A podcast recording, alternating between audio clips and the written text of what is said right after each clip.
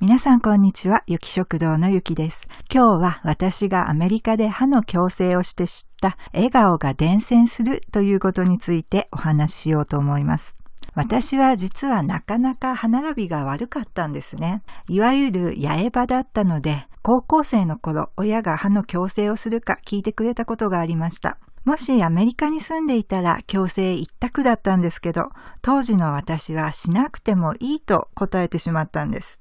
どうしてしなくてもいいと思ってしまったかというと、私自身が自分の歯並びにそこまで不満を持っていなかったからです。というのは、ちょっと恥ずかしい話なんですが、八重歯が可愛いと言われていて、八重歯が残念だよねと言われたことが一度もなかったからです。当時テレビに登場する歌手やアイドルにも八重歯がチャームポイントなんて言われている人たちがいたように思います。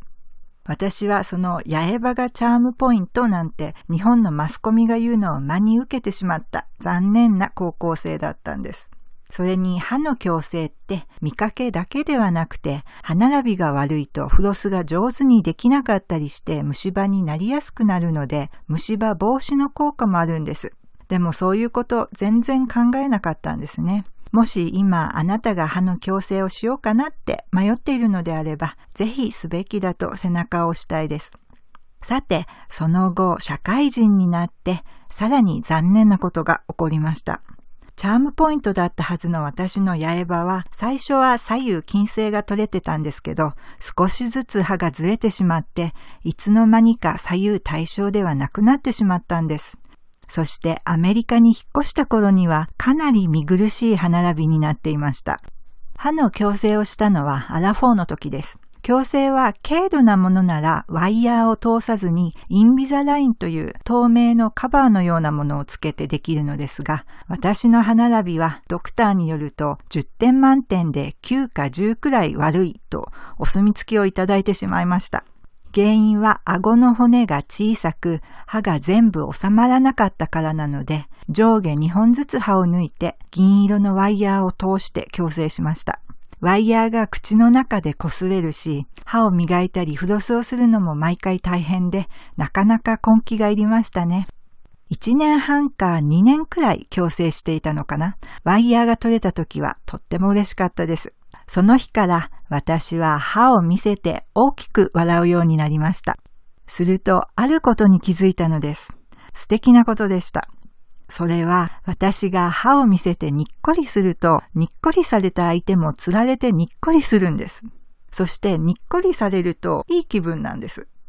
私は歯の矯正をする前から別に不愛想だったわけではないんですけど、それまではあまり歯を見せないように控えめに笑っていたので、私の笑顔に誰かが釣られて笑うなんてことは一切なかったんです。自分の笑顔で人が釣られて笑顔になるということに気づいた時は、ものすごい大発見をした気持ちでした。よく考えると、日本人を含めアジア人の顔つきはパーツが小さくて目も細いし表情も控えめなので感情が伝わりにくいというのはあると思います。でも歯を見せて笑えばそれは疑う余地のない笑顔ですから周りにも伝わりやすいですよね。今ではコロナの影響でみんなマスクをしていて、笑顔の口元を目にすることはなくなったので、今日話したことはちょっと昔話っぽい感じがします。でも、ご家庭では皆さんマスクを取ってらっしゃると思いますので、ぜひご家族ににっこりして、ご家族をにっこりさせてあげてはいかがでしょうか。というわけで、今日は歯の矯正をして、笑顔が伝染することを知ったというお話でした。